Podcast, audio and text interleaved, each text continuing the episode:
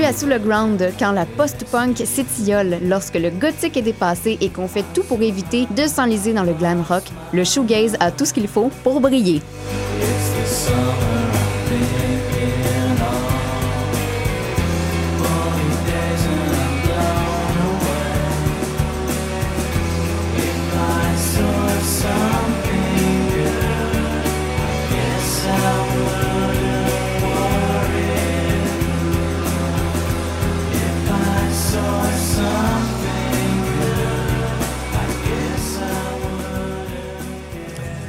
Sourire dans ta voix. À vous. C'était souriant? C'était très souriant. Moi, ce qui me fait sourire, c'est que le coronavirus est rendu au Québec. Il paraît qu'une personne infectée aurait pris le métro de Montréal, tout le monde. Elle a pris la 88, là. C'était rendu qui disait les heures puis les lignes d'autobus Hey, juste pour faire capoter le monde. Les jeunes l'invitaient à aller en prison dans les commentaires. C'est vraiment nice le coronavirus. Oui, c'est une, euh, c'est une pandémie Ça- qui ça- sépare le monde. Ben, tu sais, moi, je regardais ce matin euh, les billets pour aller à Toulouse, aller-retour, à une semaine d'intervalle. C'est 300 piastres. D'habitude, c'est combien? C'est genre c'est 900? Dans, de- pas loin de 1000, là, parce que personne ne veut prendre l'avion. J'ai quasiment le goût de me prendre une semaine de congé. Mais là, il y, a, euh, de- il y a quelque chose qui va sortir. Là, je pense que c'est aujourd'hui. J'ai vu ça dans mes notifications sur mon cell. Euh, le Québec, en fait, va prendre des mesures pour stopper les voyageurs. Comme il Ah est plus censé rentrer le monde puis ni sortir. Ben là, je voulais y aller. Oui, Hey, une belle aubaine de même. Ce qui est malade, c'est-tu, c'est qui qui risque d'avoir découvert le, le vaccin puis le remède contre le coronavirus? Non? Le père à sans pression. Hein? Le père à SP et microbiologiste. Wow! C'est malade. Fait qu'il doit être très fier de son fils quand il le voit faire des tunes. Hey! Pour ceux qui viennent de se joindre à nous, vu qu'on parle de musique maintenant, Oh oui. oui, on va sauter. fait un lien, on là. va sauter sur le sujet comme le coronavirus sur les gens. Sur le pauvre monde. Oui, euh, ben pour ceux qui viennent de se joindre à nous, vous écoutez bel et bien Sous le Ground. Euh, c'est un podcast à saveur musicologique sur les ondes de choc.ca. Oui, oui. Euh, je m'appelle Héloïse et dans chaque épisode, Mathieu Yeah, c'est moi. et moi, on prend 60 minutes pour explorer un genre ou un sous-genre musical soit oublié, poussiéreux ou emblématique, puis à chaque semaine, on vous en propose un différent.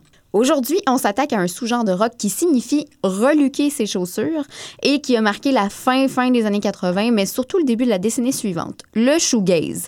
Euh, on dit-tu shoegaze ou shoegazing, Mathieu? À la base, on disait shoegazing, mais à cette heure, en bon français, on dit shoegaze. puisque c'est l'action de regarder ses chaussures. De Slow Dive à My Bloody Valentine en passant par Lush, le sous-genre a donné une bonne poussée à l'émergence du grunge. hein. Tout d'abord, euh, ici à l'émission, on va par contre se, se concentrer sur les débuts du shoegaze, Mathieu? Oui, euh, en Angleterre, dans les années 80, il y a deux styles musicaux qui vont vraiment prédominer sur le reste de l'industrie musicale avant que les années 90 n'apportent euh, le regrettable style baggy Ah. et euh, un intérêt par- marqué pour l'électro et la Britpop. Ben, ces deux styles-là, ce sont le rock gothique, dont on vous a déjà parlé Ah. dans une autre émission, et la post-punk à la fin de la décennie des cheveux crêpés, comme on l'appelle, euh, ces deux genres-là vont commencer à perdre en vitesse euh, et la scène post-punk au grand complet, elle, va surtout être traumatisée par le suicide de Ian Curtis, le Oui. chanteur de Joy Division. Euh, ce qui fait qu'on va se retrouver avec une jeune génération de musiciens qui ont grandi avec le punk et qui ont grandi avec ses dérivés, mais qui ont de la difficulté à se trouver dans ce qui reste encore de la musique qu'ils ont aimée depuis leur jeunesse. Tout ce qu'ils savent, c'est qu'ils veulent rien savoir du glam ou Je de la comprends. scène Britpop naissante et que les productions électroniques de New Order les intéressent pas particulièrement.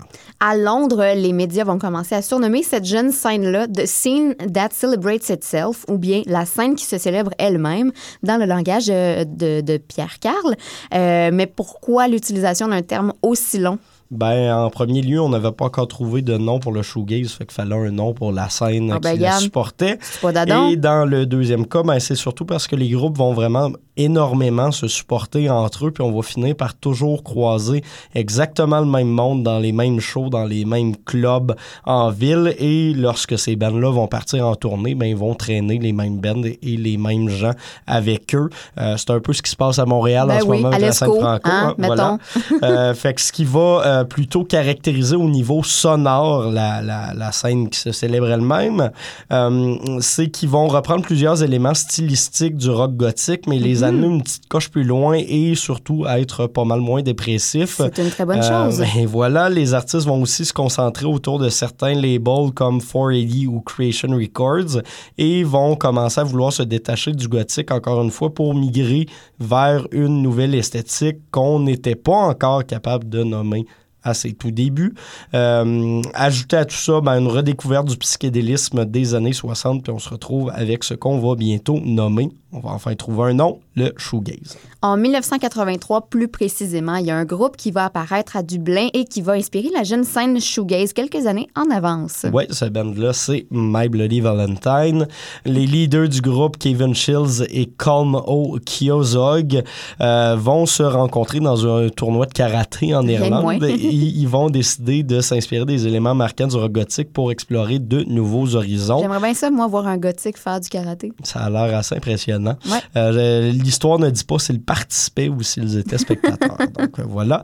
Euh, en 88, ils vont lancer leur premier album qui s'intitule Isn't Anything, euh, album qui sera leur premier en carrière, mais qui va aussi être leur première parution avec la chanteuse Belinda Butcher, une chanteuse qui va devenir assez importante par la suite. Euh, L'album va connaître un succès critique immédiat et va inspirer beaucoup de monde, mais de façon vraiment rapide. Genre, un an après, on cite déjà My Bloody Valentine comme une influence. Euh, ils vont répéter l'exploit trois ans plus tard avec leur deuxième al- album Loveless, que plusieurs vont qualifier de meilleur album que le premier, ce qui en dit quand même long. Comme Shrek. Comme Shrek, euh, non, là, je suis pas d'accord. Bon, Là, je suis euh, très, très pas d'accord. Non, ben le Euh, 1, c'est le meilleur. Le 1, c'est le meilleur. oui. Mais quand le 2 est sorti, tout le monde capotait. OK, dans ce sens-là, je suis d'accord avec toi. Ouais. Bravo pour cette analogie de Shrek. Euh, ce, qui, ce qui va plutôt marquer dans le son de My Bloody Valentine et non pas de Shrek, euh, c'est deux éléments qu'on retrouvait assez peu dans le rock de l'époque, soit des harmonies de voix, hein, parce que euh, à l'époque, on tripait sur les voix de monsieur très, très rocailleuses et très, très troublantes. Et on va également retrouver une technique de jeu novatrice que Shields va euh, venir créer et qu'il va appeler le gliding. Ah!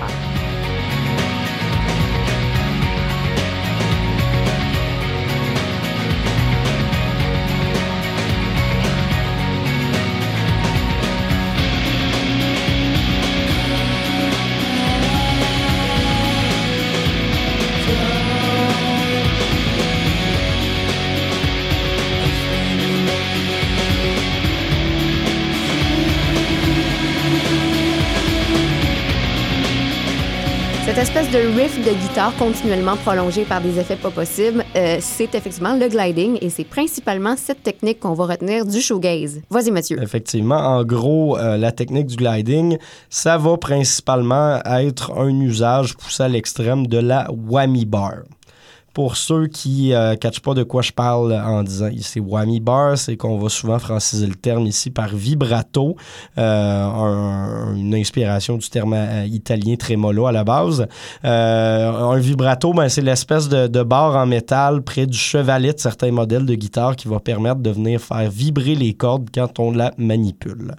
Euh, quand on parle de gliding, ben, la technique, en gros, c'est qu'on va venir tenir ce vibrato-là de façon presque continue avec la même main qui va jouer les accords, ce qui va créer une espèce de, de vague ou de wave perpétuelle dans la Mhm. musique, puis qui va rendre le tout plus rêveur, plus brumeux.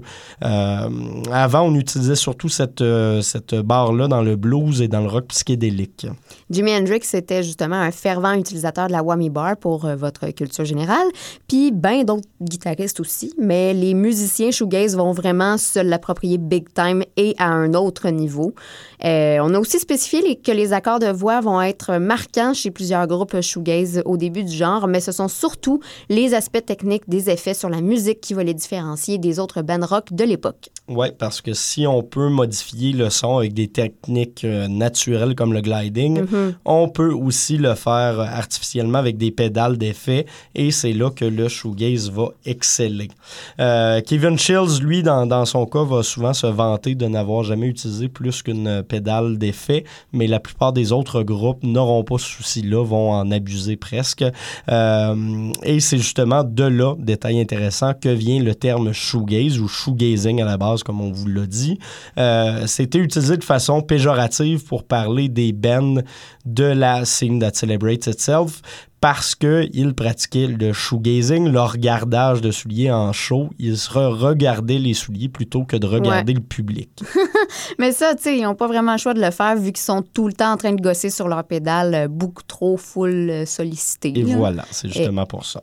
Euh, la, la, pédale qu'on va le plus retenir parce que ce sera une des plus utilisées et que Kevin Shields lui-même l'utilisait, c'était sa seule, c'est la Yamaha SPX 90, une pédale de reverb ou de réverbération en bon français. ça, ça va venir lui permettre d'amplifier encore plus l'effet de vague qu'il crée déjà sur sa guitare avec son vibrato et de s'éloigner encore plus en tant que guitariste du public dans le mix sonore du band.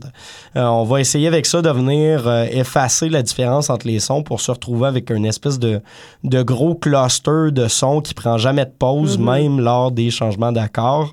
En gros, ce qu'on veut faire ici, ben, c'est de reproduire le bon vieux Wall of Sound de Phil Spector. Question de se faire de l'autopromotion, encore une fois. Euh, ben, vous irez écouter notre épisode sur ce fameux Phil Spector et son invention qui est le Wall of Sound. Un maudit crackpot.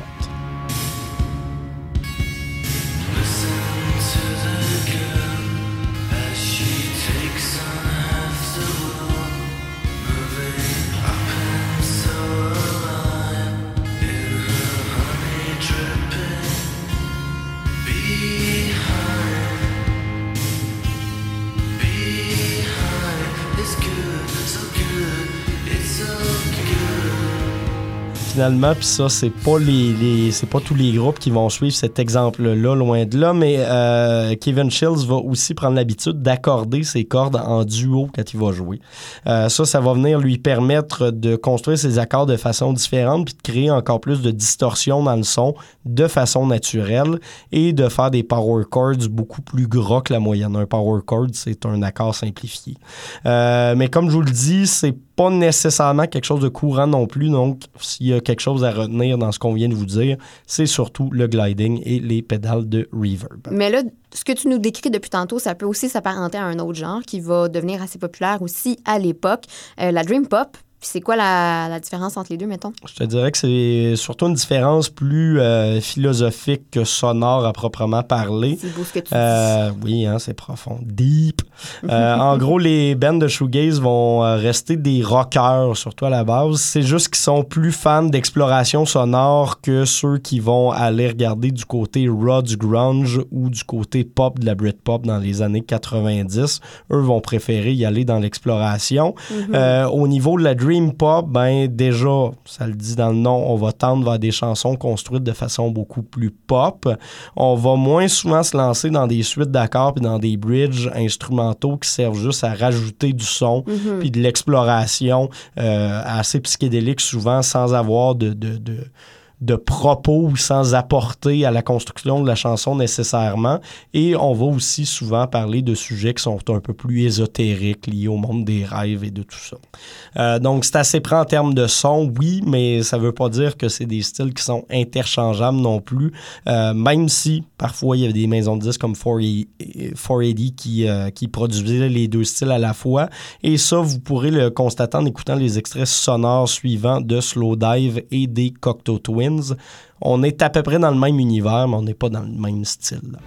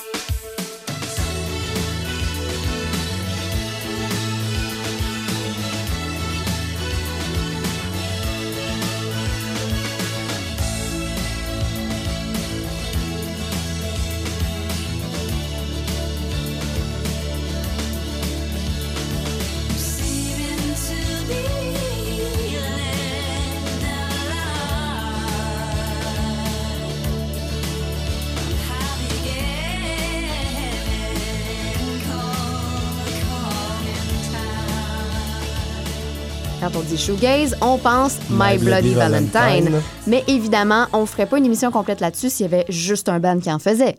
Effectivement. hein, Ah. on n'est pas de même, nous autres. Gros crise de bon sens. Donc euh, voilà, outre My Bloody Valentine, il y a aussi un autre groupe qui va vraiment marquer les esprits en Angleterre à l'époque, vers le milieu et la fin des années 80. Et je parle ici bien évidemment des Jesus and Mary Chains. Euh, ce qui est intéressant avec eux, c'est qu'ils vont vraiment être un groupe charnière au Royaume-Uni pour la musique rock dans son ensemble.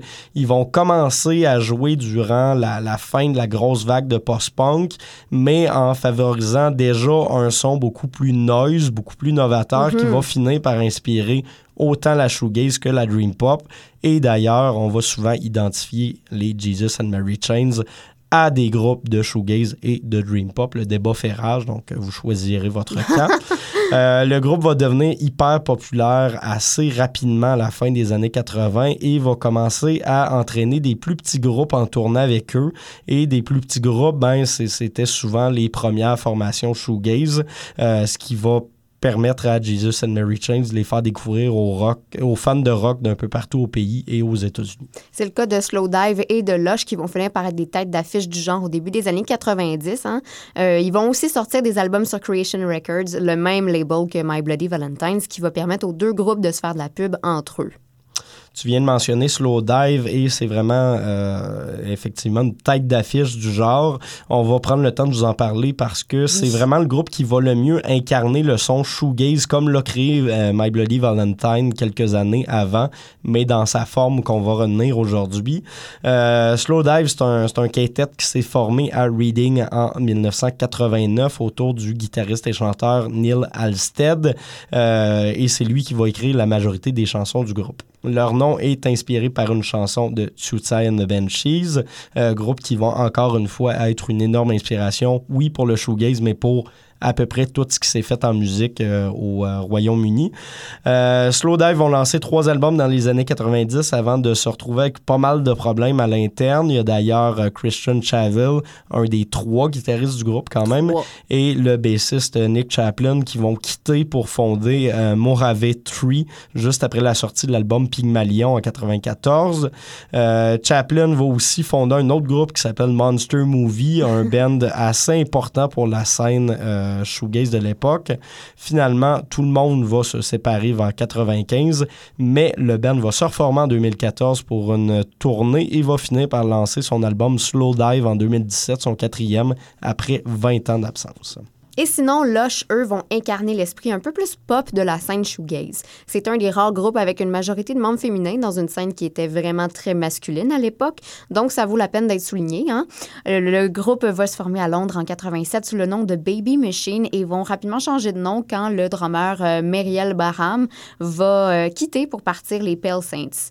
Lush va finir par devenir un des plus gros succès commerciaux de la shoegaze, il faut le mentionner. Leur deuxième album, Spooky, va devenir le septième album le plus vendu en Angleterre en 92 et Love Life le huitième en 96, mais va lui aussi être vendu aux États-Unis où le groupe va connaître un petit succès d'estime.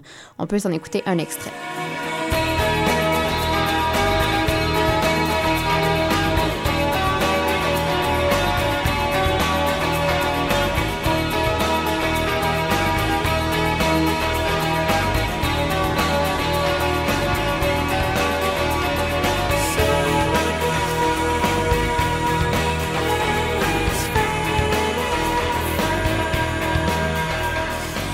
Quand on vous mentionnait que c'est la scene that celebrates itself puis que tout le monde s'échange puis tient ensemble. Euh, Il y a trois bands qui partent de Slow Dive puis il y en a deux qui partent de Loche. là. donc ça, ça vous donne une petite idée de ce qui se passait. Euh, avant, avant de conclure là-dessus, on voulait aussi vous mentionner euh, le groupe Seafell dans le lot. Euh, pourquoi? Parce que c'est un, c'est un groupe qui aura pas nécessairement marqué les esprits, qu'on- dont on se souvient pas nécessairement aujourd'hui, mais qui va s'être démarqué du reste de la scène shoegaze en intégrant énormément d'éléments d'ambient dans leur musique. Euh, ce qui fait que tout au long de sa carrière, le groupe va jouer sur la fine ligne entre musique électronique et musique rock, ce qui est assez intéressant pour le genre. si le shoegaze va vraiment être un phénomène anglais à l'époque, il va quand même y avoir des échanges avec les États-Unis.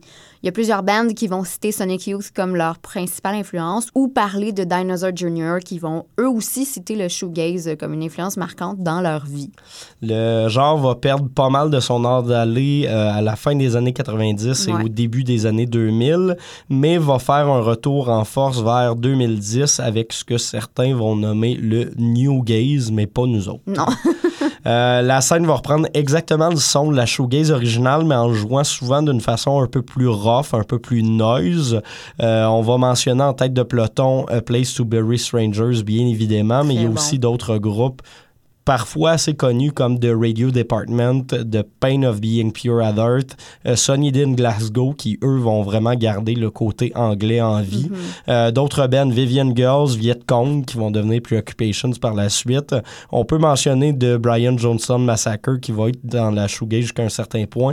Et finalement, euh, un des groupes qui, euh, je trouve, représente le mieux ce, ce, ce, ce, ce mouvement New Gaze, le band No Age. Il y a aussi la scène métal qui va s'inspirer du style, ce qui va éventuellement donner le black gaze, une euh, variante plus dreamy du doom metal et du post-metal. Quand on parle de black gaze, on va surtout penser à Death Heaven, mais le groupe parisien Alceste euh, serait aussi un super bon exemple de ce que ça donne. En fait, c'est du shoegaze quand t'es bien fâché, Quand t'es bien fâché.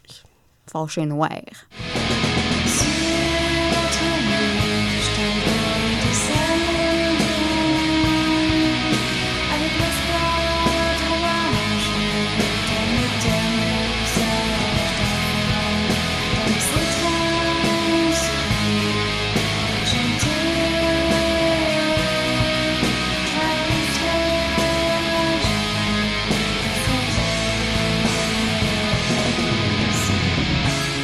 Puis au Québec, est-ce qu'on a vu des bands faire du shoegaze à proprement parler? Euh, Il y, il y en a eu certains. Je vous dirais que la- la- y a une bonne partie de la scène garage montréalaise qui s'inspire beaucoup des éléments de Wall of Sound puis de la reverb euh, du, euh, du, euh, du shoegaze. C'est notamment le cas de certains groupes, même connus à l'international d'ici, comme Soons, Corridor ou même Penny Diving dans une, euh, dans une certaine mesure. Il y a aussi deux festivals vraiment cool qui vont mettre le shoegaze à l'honneur à chaque année, soit les Nuits psychédéliques de Québec, un festival qui a d'ailleurs lieu le mois prochain. Je l'aime beaucoup, ce oui, festival. mais tu l'aimes beaucoup. Il y va d'ailleurs. Bonne place faire du moche. Sinon, on peut aussi penser aux Distorsions Psyfest de Mothland qui dévoile sa programmation cette semaine. Everyone's trying to get to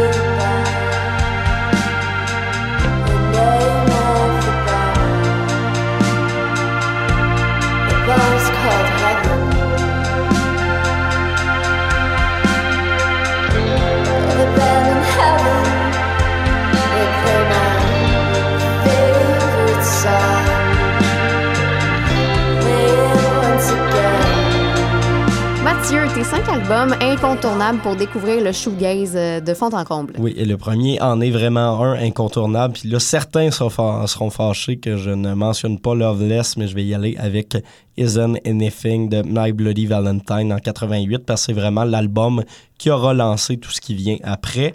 Euh, en 91, groupe qu'on n'avait pas encore mentionné, mais qui a été assez intéressant puis important dans le sens où c'est lors d'un de leurs shows, lors d'une critique d'un de leurs shows, que le magazine Enemy va inventer le terme shoegazing. Euh, c'est un groupe qui s'appelle Moose. Moi, je vous recommande leur EP Jack paru en 91. Sinon, on, on en a parlé également abondamment, le groupe Lush avec leur album Spooky en 92 parce que ça reste un des premiers succès euh, économiques et, et publics de, de, de ce genre-là.